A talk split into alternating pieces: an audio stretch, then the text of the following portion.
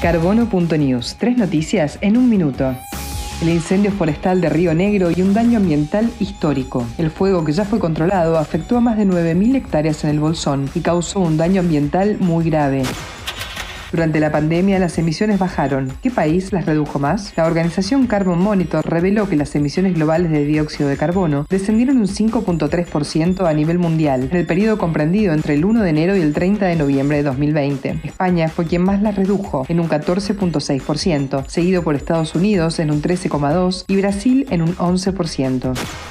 Greenpeace alertó sobre la decisión del gobierno de Salta de querer deforestar más de 23.000 hectáreas para dedicarlas a siete firmas del agronegocio. Si se permite, se desmontaría en un mes mucho más que en todo el 2020. Agrone S.A., Quebracho Colorado S.A., Tranmar S.R.L. y Agroinversora Mojotoro S.R.L. son algunas de las firmas que pretenden arrasar con desmontes.